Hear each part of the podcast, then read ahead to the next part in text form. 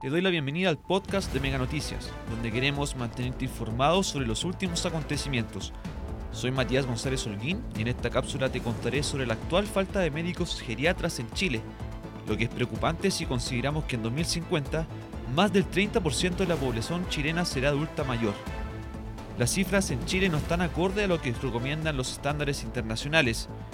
Lo ideal es que haya un geriatra por cada 5.000 pacientes, pero según cifras de los últimos estudios, hay un especialista por cada 15.650 usuarios mayores de 65 años de edad. Para los expertos, una solución a este déficit sería un cambio en la política de formación para tener más especialistas y que los estudiantes de educación superior puedan hacer su práctica profesional en geriatría, ya que no hay instituciones chilenas que den esta opción.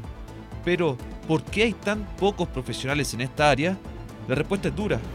Tenemos la concepción de que la vejez es algo malo, no es algo que motive ni entusiasme, según declaró Gerardo Fache, past president de la Sociedad de Geriatría y Gerontología de Chile.